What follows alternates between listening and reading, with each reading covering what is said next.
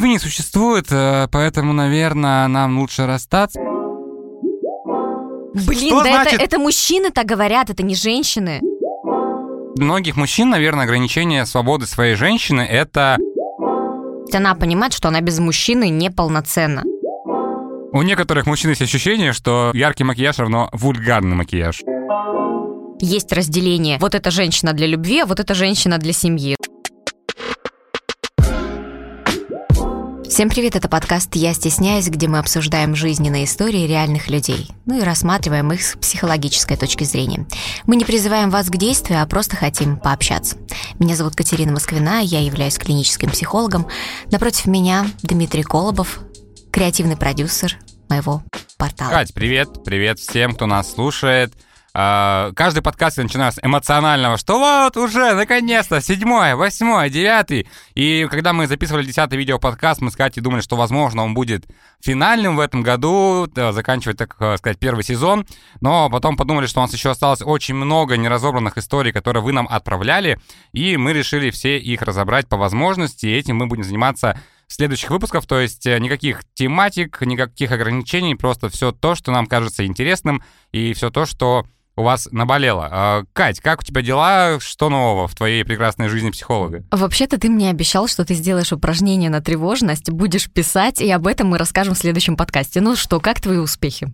А, Пу, я теперь не тревожусь вообще. Ну, слушай, на самом деле не было времени а, заниматься упражнениями, потому что как раз-таки после того, как мы с тобой записали подкаст, у меня были самые тревожные две недели в моей жизни, потому что мы готовились к премьере документального фильма про животных. Кстати, пользуясь случаем, проанонсирую документальный фильм в ответе про приюты для бездомных животных, доступен на Ютубе моего портала и также ВКонтакте. Очень всем рекомендую посмотреть эту честную историю о добрых людях, которые помогают животным и пытаются сделать мир лучше. Поэтому у моей тревоги в моей жизни было слишком много, в последние две недели упражнений не было, но я лежу на иголках, и меня это помогает э, перед сном уснуть. Кстати, вот гвозди и иголки — это как раз-таки одни из телесных практик, которые помогают все таки избавиться немного от тревожности, потому что когда мы включаем физическую боль или какое-то физическое ощущение, мы автоматически выходим из мозга, то есть наш мозг э, автоматизирует все ощущения, которые находятся в теле, и после этого у нас, ну не то чтобы пропадает тревожность, но как бы выключаются мысли, и поток немножечко в другое русло направляется. Ну, я другими, конечно, мерил э, ис- историями, что я просто полежал, потерпел эту боль, у тебя какие-то все мысли уходят, потом кровь приливает ко всему телу, разгоняется этими иголками, и потом ты лежишь вроде как более-менее чистой головой. Но сейчас единственное, что у меня кот дурак, он начал грызть эти аппликаторы, они как бы с иголками. Я за него переживаю, потому что, не дай бог, что-нибудь там себе сделают. Ну, безусловно, физическое взаимодействие тут э, есть, я тебе его объяснила. Что касается меня, я за эти две недели очень хорошо отдохнула.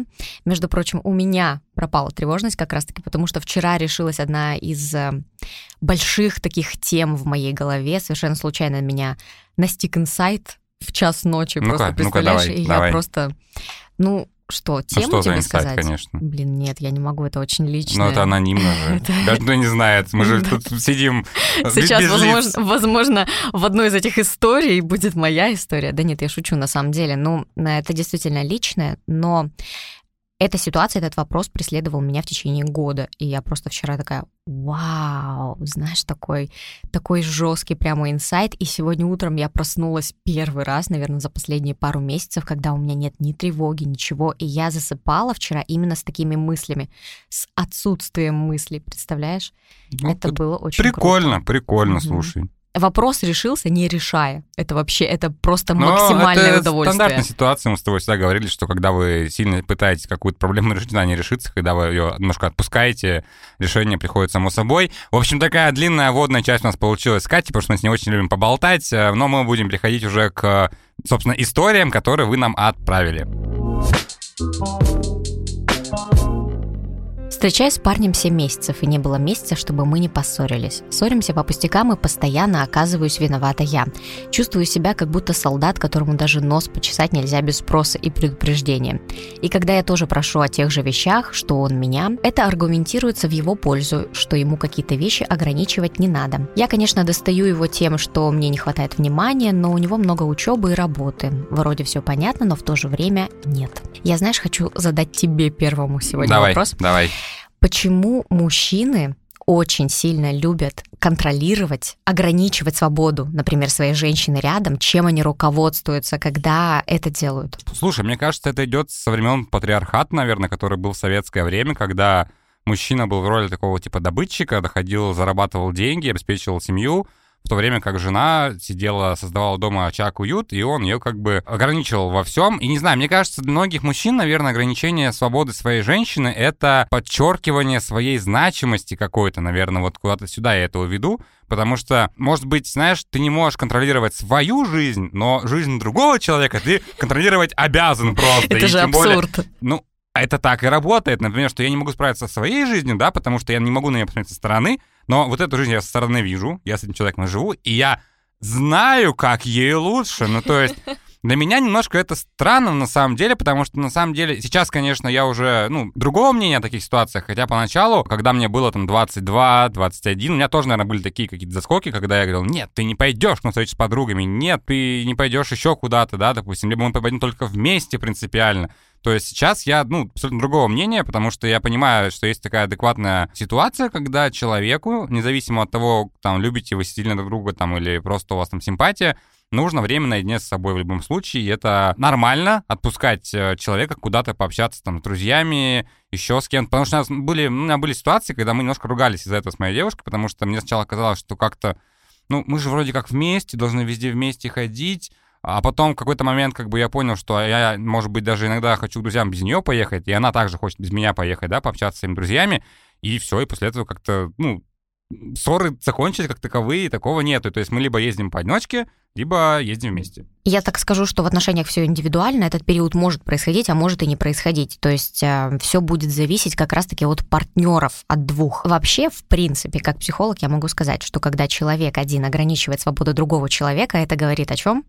Ну, о его низкой самооценке, безусловно. То есть ты правильно сказал, если я не могу адекватно оценить свою жизнь, то я буду смотреть на жизнь другого человека, потому что мне нужно держать под контролем хотя бы что-то, да, держать во внимании, поэтому я буду находиться рядом с человеком, буду его в чем-то ограничивать, в чем-то контролировать, потому что это дает мне полное осознанное ощущение своей важности. Но это такое себе, честно говоря, потому что два человека, встречаясь, выбирают друг друга как партнеры, да, они находятся на одной, на одной ступени, на одном уровне, и поэтому никто никому ничего запрещать не может.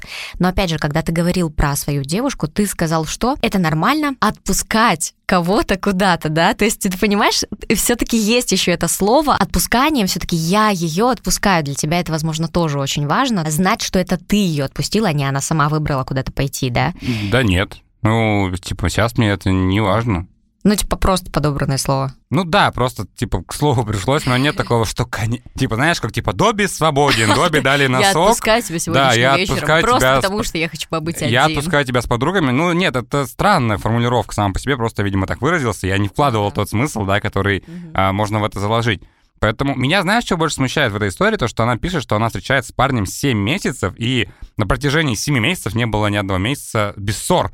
А, Для меня априори такие отношения — это уже странности, потому что где-то я то ли в каком-то подкасте слышал, то ли читал в какой-то книге, что как раз-таки людям даются первые там 6-8 месяцев именно на вот влюбленность, Конфетно-букетный период. на бабочек в животе, когда вы там друг другом просто поглощены настолько, что вас вообще ничего вокруг не волнует. А тут 7 месяцев постоянная ругань и ссоры.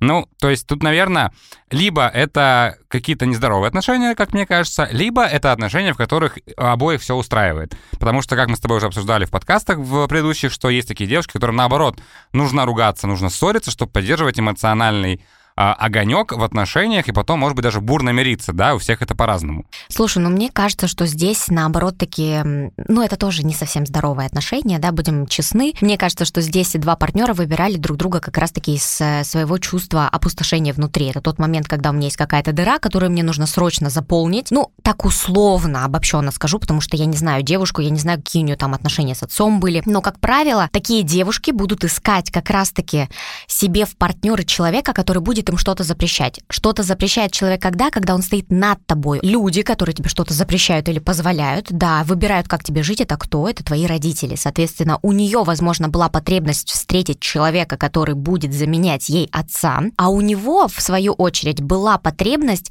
встретить женщину, которую он будет контролировать для того, чтобы почувствовать свою значимость, для того, чтобы что-то решать в этой жизни. Потому что, как правило, такие молодые люди, да, ничего абсолютно не решают, кроме как э, ограничение свободы или выбор действия другого человека. Поэтому они встретились и сразу же нашли друг друга. То есть они не расстаются за эти 7 месяцев, они остаются в отношениях.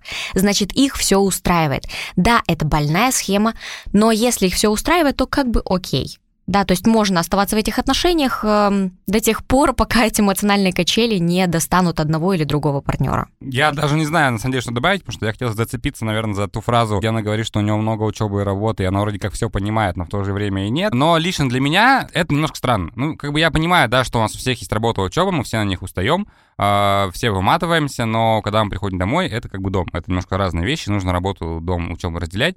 И есть такая прекрасная фраза, что тот, кто хочет, ищет э, возможность, тот, кто не хочет, ищет причины. И, на мой взгляд, если человек, э, приходя с работы, с учебы, не может там, уделить банального какого-то внимания своему партнеру, это говорит немножко уже о других вещах, э, а не о том, что он сильно устал. Потому что я расскажу свою историю. Буквально вчерашний пример. Пришли с работы, оба уставшие, но я приготовил цыпленка табака, как э, настоящий, э, настоящий мужчина, мужчина, но потом э, моя девушка все помыла, потому что я готовил, ты моешь. То есть мы как бы оба пришли с работы, Ну оба устали, но разделили обязанности, то есть я как бы приготовил ужин, она прибралась. Все, и все довольны, все счастливы, потом сели, упали смотреть сериал «Офис». Здесь понятно, да, ты сказала, что если всех все устраивает, то, возможно, и не о чем переживать, но если история была написана, вопрос, наверное, у человека есть, и что-то вам нужно, наверное, подумать над этой темой. Здесь вопрос, исходя из того, что мне вроде бы как комфортно в этих отношениях, да, но я понимаю, что что-то не так. Поэтому если я понимаю, что что-то не так, нужно это что-то решить. Но когда я не понимаю, что конкретно мне нужно решить, поэтому я искренне высказываю свои недовольства, но плаваю в этой истории и не понимаю, куда мне двигаться дальше. Ну, хорошо, что у героя истории хотя бы есть время подумать о своих отношениях, потому что очень часто есть такие пары, в которых настолько, мне кажется, куча всего, что они такие через полтора года, ох, господи, а Тут все индивидуально, поэтому подумайте еще раз, может быть, по- поговорите сам- сами с собой, э, что именно вам не нравится в этих отношениях, и, может быть, стоит поболтать с парнем. Кстати, есть одно крутое упражнение, хочешь скажу? Давай. Оно очень похоже на раздвоение личности, но оно работает. Тот момент, когда ты внутри себя, да, происходит какая-то история в твоей жизни, и ты просто садишься и задаешь себе вопрос внутри и разговариваешь как будто сам с собой или сама с собой, да. А, вот, например, Катя, там, а что мы сделали в этой ситуации не так, а что у нас вот это? И рассматриваем ситуацию без эмоциональной точки зрения с разных сторон, знаешь, помогает.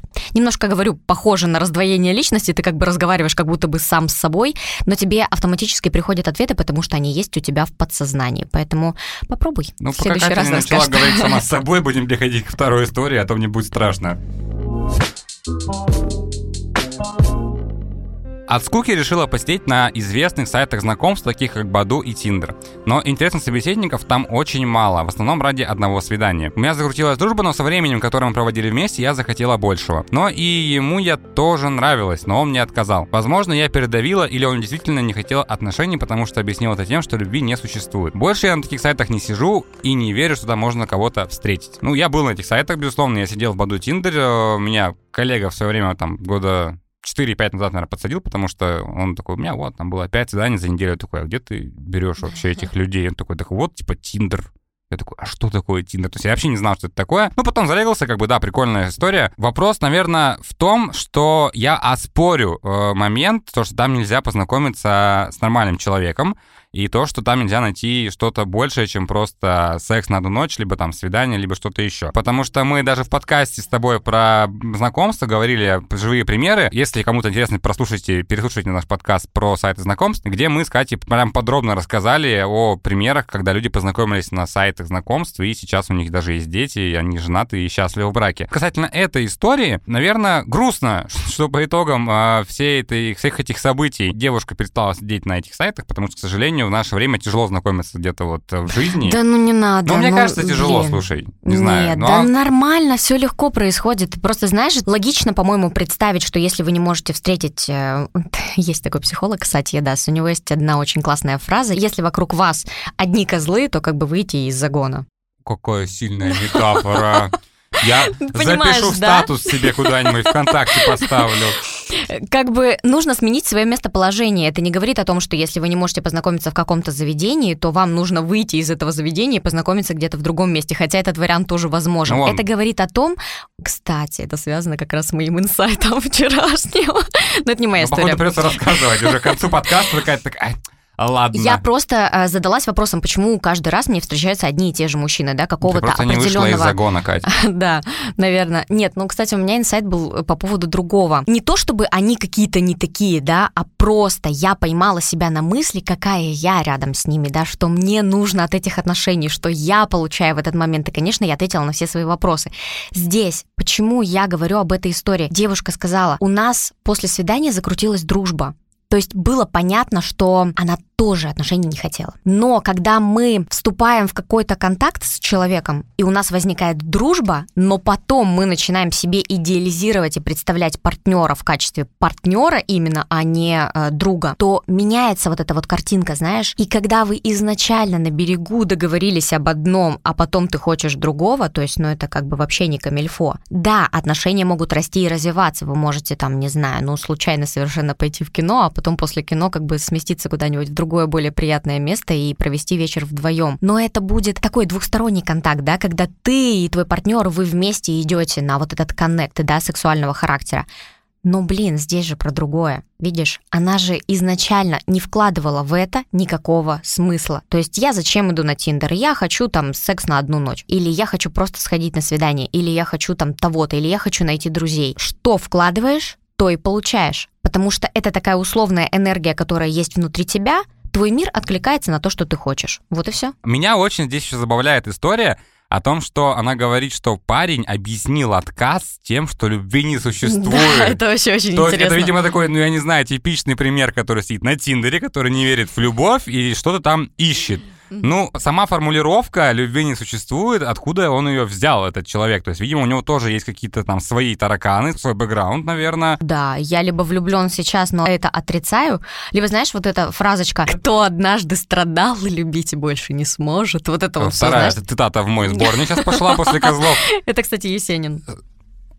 Да. Нет, просто не может ли это быть, знаешь, такой универсальной отмазкой? Ну, типа, короче, есть, мне кажется, такой типа женщин, которые влюбляются быстро очень, да, ну, в молодых людей, и потом все, мы друг для друга созданы, я хочу детей. И он такой, что-то, ну, как-то, что-то не то. И такой, слушай, любви не существует, э, поэтому, наверное, нам лучше расстаться. Но потому это же женщина, которая априори ищет себе молодого человека для того, чтобы ощущать свою полноценность. То есть она понимает, что она без мужчины неполноценна. Если я, например, без мужчины не могу ничего сделать, никак не реализоваться, то я обязательно буду себе искать кого-то. И поэтому спустя какой-то короткий промежуток времени, да, я буду говорить, все у нас все серьезно, я буду с ним, это мой человек и так далее. То есть если идет подмена понятий вообще, это ну, далеко не про любовь. Да, по- окей, это не про любовь, я соглашусь. Мне больше сейчас еще знаешь, что интересно? Вот она говорит, что я ему тоже нравилась, но он мне отказал. Как вот вы это считываете? Давайте начнем с вот, вот с этого. Это просто... Ты такая хорошая, ну, такая да, ну, классная, типа, это ну, мы очень- можем быть только это- друзьями. Это, это очень странно, потому что, например, я скажу, Катя, прикольная такая... «А, Я ему нравлюсь. Ну, типа, как это работает? Потому что я не хожу с этой, знаешь, с модной бляхой, на которой раньше текст можно было запускать вот этот вот э, цифровой, там, ты мне нравишься, смотри, красавица. Ну, типа, нет же такого. Понятно, что да, безусловно, если вы там, с- у вас там совпали матчи, да, в приложении, то вы, безусловно, есть какая-то у вас Симпатия. симпатия. Да. Но при этом мне странно, как она поняла, что он тоже испытывает что-то больше, потому что она говорит, что я захотела большего, чем дружба, а захотел ли он? Судя по всему, нет, потому что он отказал. Ну да. Но и она еще задает вопрос, что, возможно, я передавила. Вот Ну да, Что мы это? об этом уже сказали. Если ты а, как женщина просто подходишь к молодому человеку и вы встречаетесь там, не знаю, неделю, а вы такая, о, у нас уже серьезные отношения и все такое, конечно, ты передавила. То есть у тебя повышенная значимость этого момента отношений. так у них отношений даже не было. У Да, них одно ну, свидание было. Окей, это было смешно, одно знаешь, свидание. на свидание, а второе. Знакомься, это мама, это А вот мое папа. свадебное платье, которое я надену совсем ну, скоро. или так. Ну, в общем, тут, наверное, что-то сложно добавить к этой истории. Единственное, что, как Катя сказала, по своему, видимо, опыту, по своему инсайту, что можно познакомиться не только на приложениях. Хожу по себе, я познакомился со своей девушкой на работе. Поэтому очень много есть мест, где можно познакомиться. Да, понятно, что это там стереотипные вот эти вот там, типа, в клубе не найдешь будущую жену. Ну, фиг его знает, не проверяли. Ну да. Помню пару свиданий. На одном был вроде нормальный парень, но делал акцент на то, что у меня яркий макияж. Я сразу поняла, что это не мое. Он искал скромную, обычную девушку для обычных отношений. Мне все время казалось, что он как будто стыдится моей яркости. После первого свидания пропал. Во втором случае он души во мне не чаял. Писал, звонил, я даже уставала от чрезмерного общения. Меня толкнула его ежедневная тяга к алкоголю, отсутствие стремлений, лень, склонность к нытью, если я не отвечала. В один день мы просто прекратили общение, как отрубило. Я в какой-то момент потерял нить этой истории, потому что началась она с одного, как Да, будто у да. меня был, короче, нормальный парень на свидании, но он не оценил мой макияж. А потом это он же проявлял вот это чрезмерное да. внимание, а потом выяснилось, что он не нормальный парень, что он ленивый, еще у него есть тяга к алкоголю. Короче, это прям вот драма у нас развернулась буквально там на пяти предложениях. А, Судя по всему, возможно, тоже познакомились они, кстати, на сайте знакомств. А, Скорее всего, возможно, это из того архива эта история. Вообще, мне интересно, зачем мужчина на первом свидании делает акцент на том, какой у девушки макияж. Порой листает ТикТок, и там какая-то дичь вылазит, вот макияжная порой. Ну там вот реально чего только нету, и если она пришла, я не знаю, вот в таком образе, это я могу понять, я тоже сказал э, пока. И если она просто приходит с каким-то красивым мейком, да, как бы мужчине это кажется ярким. Вульгарным. Ну, вульгарно это другое. У некоторых мужчин есть ощущение, «Ка- кто говорит сейчас, да, это ты вообще-то должен говорить, у некоторых мужчин У некоторых ощу- мужчин есть ощущение, что Да. яркий макияж равно вульгарный макияж. Ну да, это действительно так. Хорошо, у тебя, возможно, никогда не возникало ощущения, что девушка на- накрашена вульгарно. Слушай, ну, я считаю, что вульгарность образа женщины, она зависит не только от макияжа, а от всего, от всех составляющих. Это и туфли, это и там Сразу платье. короткую юбку. Ну, типа, какую-нибудь да, пантеру, Да, да, вот, не знаю, образ, образ Джулии Робертс из «Красотки» из Да, первой части да, фильма. Вот это что-то вульгарное. А если, допустим, девушка приходит, ну, господи, в клешах, там, в свитере с длинным воротником, но у нее просто яркий макияж, тут же нет вульгарности. Или нет такого, что это она нацепила сверху на свой вульгарный наряд, типа, да, на свидание, и пришла. Ну, то есть... Мне кажется, подмена понятия, то же самое, о чем ты говоришь, что яркий макияж не равно вульгарный макияж. То есть у него же не написано на лбу «возьми меня на столе», ну то есть... Здесь есть, ты знаешь, какая подмена понятий?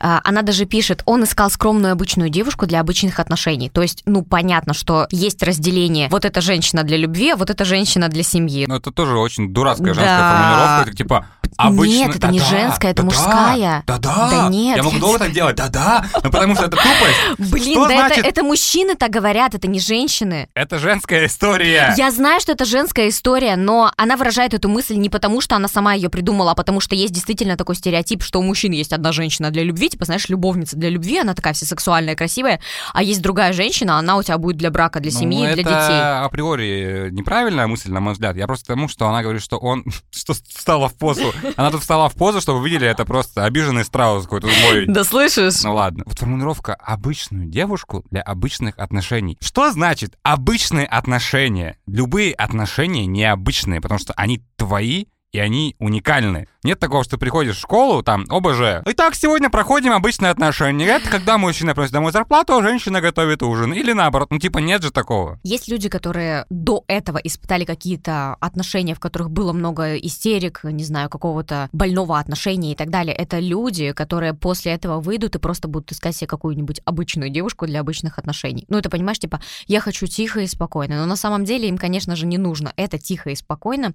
И вообще, нормальные отношения, они будут простые, как три копейки, я уже об этом говорила, да, то есть эта легкость будет присутствовать во всем, вы будете понимать друг друга с полуслова, если в отношениях нужно страдать, если в отношениях нужно стараться, если нужно что-то делать и перешагивать через себя, мы можем говорить о том, что это притирка к партнеру, о том, что мне нужно все равно взаимодействовать с другим человеком, у него тоже есть свои личные интересы и так далее. Но если у человека есть личные интересы, это здоровый взрослый человек, он примет твои интересы точно так же, как свои. То есть здесь все равно будет легкость в общении, вам не будет составлять сложности принять что-то. Вульгарный макияж, например. Окей, будем думать, что у нее был вульгарный макияж, да, что он был слишком яркий, там, не знаю, красные губы.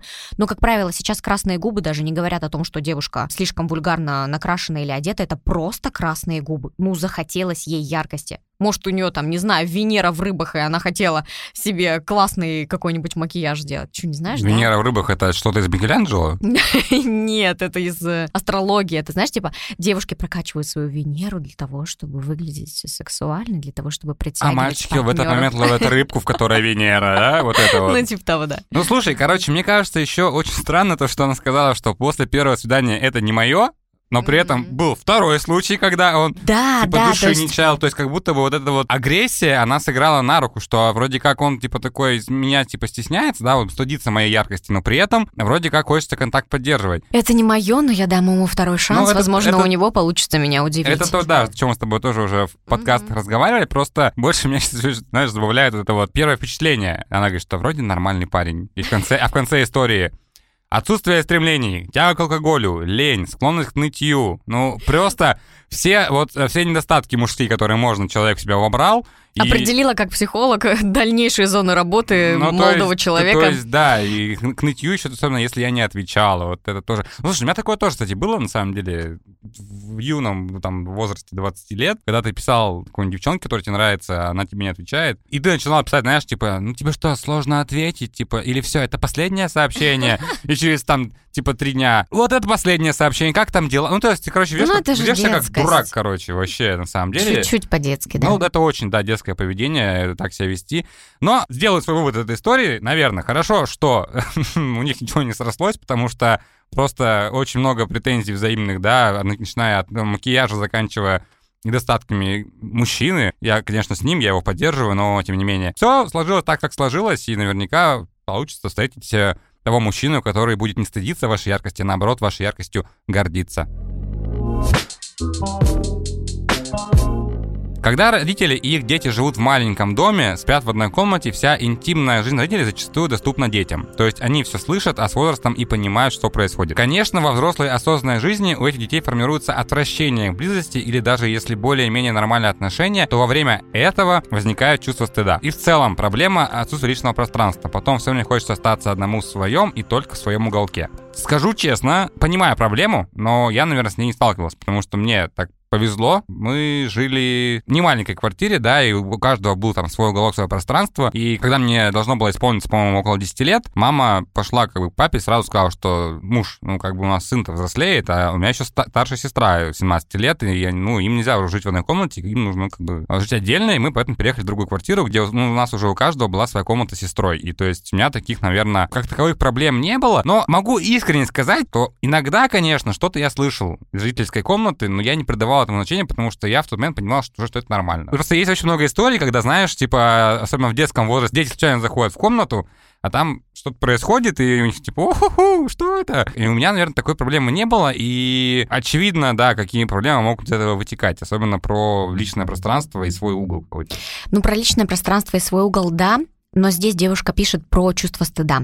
И, как ни странно, оно, скорее всего, возникло не из-за того, что она видела или чувствовала интимную жизнь своих родителей, а из-за того, что у родителей было чувство стыда из-за этого. То есть маленький ребенок, когда он что-то видит, он же не знает, что это такое, и он будет считывать эмоции родителей. То есть если родителям за это стрёмно и стыдно, ребенок будет чувствовать то же самое. Если у меня, например, как у родителя есть чувство стыда, вины, стресса из-за того, что я занимаюсь сексом, и я понимаю, что нужно этим делом заниматься только под, э, не знаю, одеялом и за закрытой дверью, и я буду испытывать из-за этого чувство стыда, то, соответственно, и я вообще, в принципе, всем буду транслировать именно это, да. Например, в какой-то компании начинается какая-то такая интригующая тема, да, и в этот момент я просто закрываюсь и такая думаю, господи, нет, только не про это, только не про это сейчас говорить, да. То есть таких людей просто видно.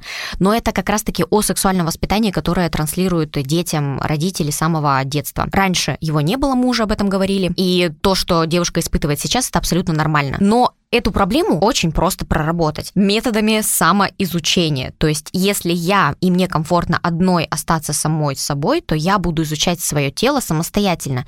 И если я во время секса испытываю чувство стыда или чувство вины за что-то, или мне некомфортно, я как-то скована, то мне для начала нужно понять, что конкретно нравится мне, для того, чтобы партнеру это не просто объяснить, а для того, чтобы партнер в принципе мог узнать, что мне нравится, потому что таким образом мы никогда не раскроемся в сексуальном плане. Ну, слушай, в таких ситуациях мне всегда хочется, скажем так, пошутить на тему того, что всегда есть как минимум э, пара глаз, которые будут смущать всех, и всегда это либо кошка, либо собака, особенно кошки, потому что очень есть много мемов, где кошка якобы с камерой такая стоит, все снимает, да, потому что действительно у котов есть вот это вот, типа, э, что там? У многих просто на самом деле есть такие проблемы с домашними животными, которые тоже не понимают, понимают, что происходит, и немножко мешаются. Но я не скажу, что мне стыдно перед котом, как бы, да, у меня нет такого, что, о, господи, Стивен, прости, что я так себя веду.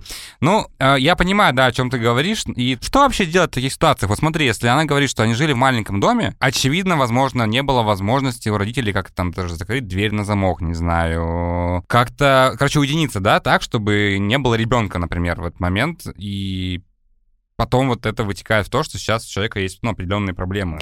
Ладно, когда это еще в детстве происходит. Просто у меня есть одна история. А, ко мне приходила одна женщина, помогала с уборкой по дому, и она сказала, что я живу сейчас в маленькой квартире, 35 квадратов, и она сказала, что они живут с мужем и их дочерью в точно такой же квартире, но дочери 17.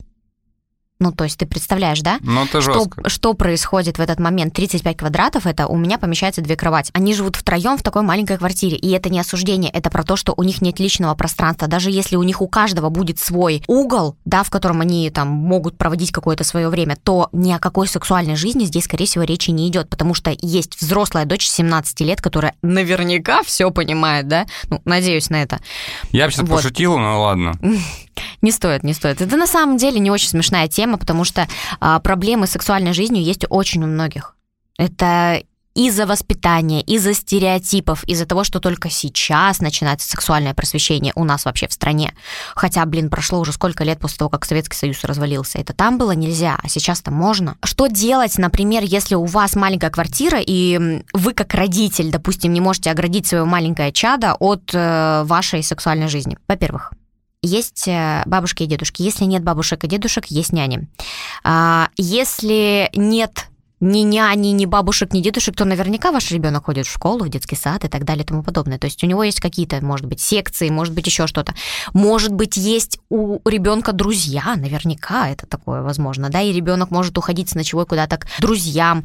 А, договаривайтесь с родителями, что у кого-то дети могут потусоваться пару часов, чтобы вы с мужем побыли наедине. Но это, блин, примитивно, да, такое рассказывать, такое объяснять, но тем не менее, мне кажется, что не все это понимают, к большому сожалению. Ну, кстати, да, есть такая проблема, мне кажется, я с тобой соглашусь Белоруссии. Собственно, в тему э, последней истории я, наверное, подведу итог всего подкаста. Сегодня мы разобрали четыре истории, которые не вошли в предыдущие выпуски, и всем, кому откликнулась очень сильно, например, последняя история про э, вашу личную близость и детей, рекомендую посмотреть фильм «Дети сексу не помеха». Очень хорошая американская комедия, э, которую Просто рекомендую к просмотру. Хороший каст, хороший юмор. Я даже такой не знала. Так что я, наверное, тоже посмотрю. С вами были Катерина Москвина, клинический психолог и креативный продюсер моего портала Дмитрий Колобов. Всем пока. Пока.